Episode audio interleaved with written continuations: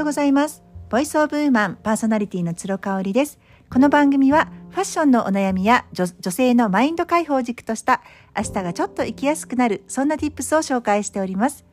今日も私が週6日配信をしておりますメールマガジンつろごろくの昨日配信内容をさらに深く掘り下げてお届けしたいと思います。今日から5月ですね。えっ、ー、と、昨日4月30日配信したメルマガでは、嫉妬についてお話をしました。まあ、嫉妬の感情を持ってない人っていないんじゃないかなっていうふうに思います。大なり小なりね。で、いやいや、私嫉妬持ったことないですっていたんですよ私の人生の中で何人かねただそれっておそらくね嫉妬だっていうのにただ気づいてないだけなのかなっていうふうに思いますあの嫉妬を持ったことがないって言い張りたい人っておそらく嫉妬の感情を持つのが嫌？持ってしまってはいけないものだっていうふうに思ってるからではないでしょうか？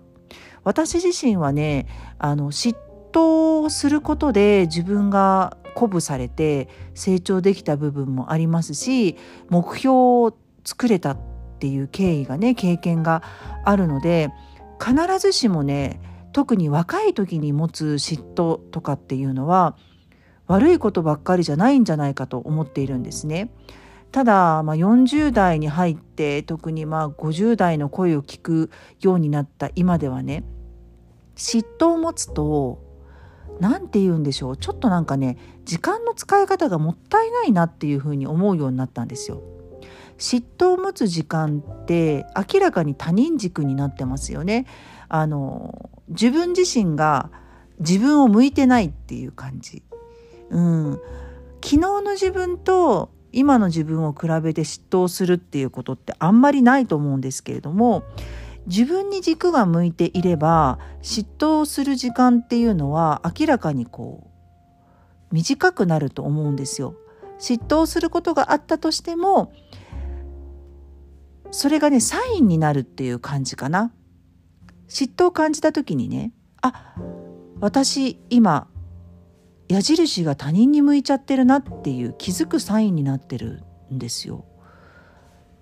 じゃあどうするってなった時にあ自分の方を向こうってもうただそれの繰り返しかなっていう気がするんですよね。なのであの気にしないようにしようとかちょっと蓋をしてしまうっていうのも私はしないですね。あの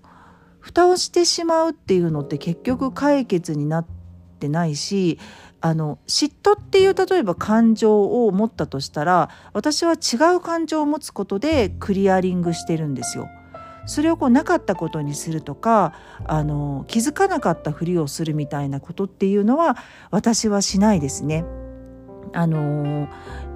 特に日本人の方ってその発散するのが下手だって言われているじゃないですか。あの会社で嫌なことがあったっていう中にもしかしたら嫉妬の感情があるかもしれない。同期にね先を越されて昇進されてしまった時に感じるモヤモヤをまあ居酒屋かなんかでこうやけ酒してカラオケしてパーってするっていうね。それっておそらくただ蓋をしているだけで何の根本的な解決にもなってないんですよね。それにこう付き合ってくれる人々がいてそこに感謝をしてその人たちの笑顔が見たくてあ嫉妬してる場合じゃないな自分はっていうふうにあの違う感情に置き換えるっていうね。その置き換えの作業っていうのをするならともかくとしてですね。そのダラダラとあの飲んで騒いでみたいなことっていうのはもう決して今私がしないかなって思うことなんですよ。いやメンタル強いとか意識高いとかっていうことではなくってあのそうしないことがね私一番楽なんじゃないかなと思うんですよね。一過性のあのストレス発散に逃げないっていうことがすごく大事かなって思うんですよね。一時ねあの買い物でこうストレス発散してた時期も正直ありまして。ただねそういう時に買ったものってね絶対着ないのよね。なんで買っちゃったんだろう私。こんなに着ないのにっていうね。あのその時の負の感情を買い物にぶつけてもですねきっと自分自身に寄り添うようなものが手に入っているとは思えないんですよね。あとは気をつけてる時はその嫉妬を持っちゃった時にあの自分が愛と信頼を持ってる人にアウトプットしちゃうっていうのもありかなって思ってます。誰彼構わずね私あの人にこの前嫉妬しちゃってさっていうのは違うと思います。ただ私はね主人には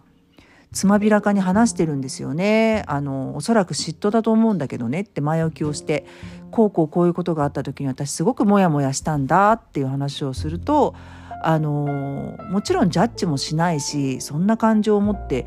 君良くないよっていうこともな言われないわけですよね。そう言われないことによって自分が甘やかされているということではなくって嫉妬を持ってしまった自分を一旦受け入れるっていうことができるんですよね。ただ話してるうちにああやっぱり私すごく今自分の環境がうまく回ってないから隣の芝が青く見えていてあの子のことが気になって嫉妬してるんだなっていうアウトプットしている最中に気づくことってすっごいたくさんあるんですよね。あのジャーナリングもすごくいいと思います書いてるうちにキーワード的なものが出てくると思うんですねそれが自分は頑張ってるのに結果が出ないとかっていう言葉だったりとか、うん、努力とか根性っていうことを自分に課していてそれに伴う結果が得られてなくて他の人がやすやすと楽に結果を手に入れていると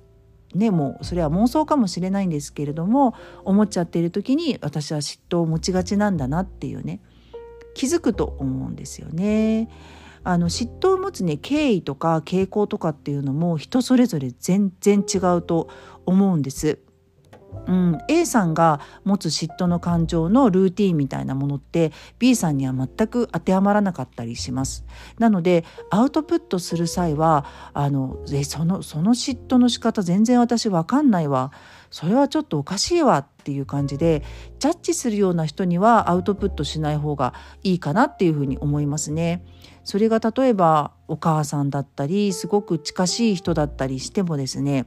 あの分かってくれないものなのでね嫉妬の感情っていうものに対してあのそんなものは持っちゃいけないっていうふうに思ってる人も周りにたくさんいると思うんです。なのでねあのアウトプットする相手っていうのは気をつけたいところあのすごくこう慎重に選び取りたいなっていうふうに私は思うんですよね。嫉妬は持ってもいいけれども持っている時間を短くするっていうのが今ねこの現状において私がすごくあの心がけていることだったりします。はい今日はここまでになります。